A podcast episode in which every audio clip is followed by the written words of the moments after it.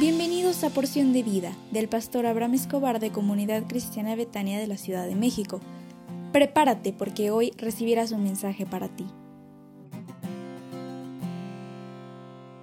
Hola, buenos días, ¿cómo están? Hoy es viernes 18 de agosto y concluimos esta hermosa semana hablando acerca del enojo. Y hemos titulado el día de hoy Vivamos sin enojo. Y entonces cuando el enojo no lo eliminamos, esto se puede transformar en algo peor, como es el rencor. Si ya es malo estar enojado, pues mucho más es guardar rencor. Muchos personajes en la Biblia pueden representarnos ante el enojo.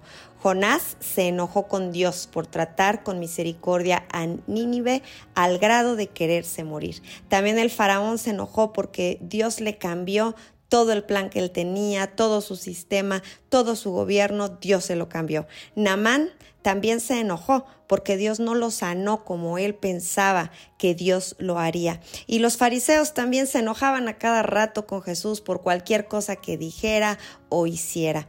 Y cualquiera que sea la razón, el enojo siempre nos va a dirigir en una dirección equivocada. Dice Proverbios 17:14, el que fácilmente se enoja hará locuras.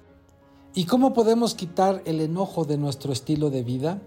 Pues piensa y medita en lo siguiente. Muchas veces las cosas no se harán a tu manera o a mi manera. Cada persona piensa y actúa diferente y aunque no estés de acuerdo, todos actuamos de una manera distinta. A veces puedes sufrir los errores de otros, pero no puedes cambiar a las personas. Solo tú Puedes cambiar, amar y aceptar a los demás como son. Si estás enojado con alguien, trata de ponerte en sus zapatos y entenderlo. Obedece a Dios en amarlo. Aprende a perdonar.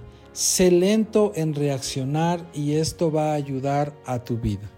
Y lo último y más importante, aprende a vivir contento con todas las cosas que tengas, sea cual sea la situación, aunque a veces no te guste lo que está sucediendo, aunque a veces creas que es una injusticia, aprende a vivir en contentamiento.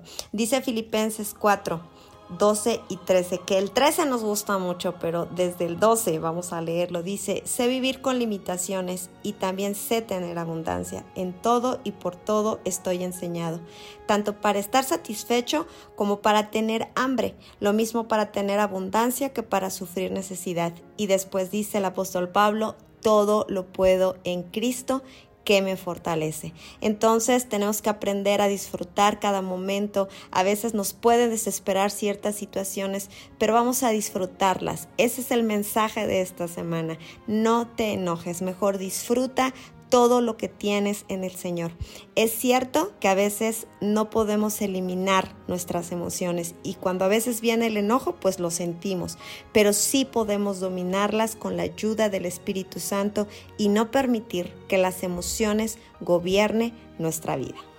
Por lo tanto, vivamos siendo libres del enojo, disfrutemos cada momento, disfruta tu familia, disfruta los que están contigo, en tu trabajo, con los vecinos, en el camino.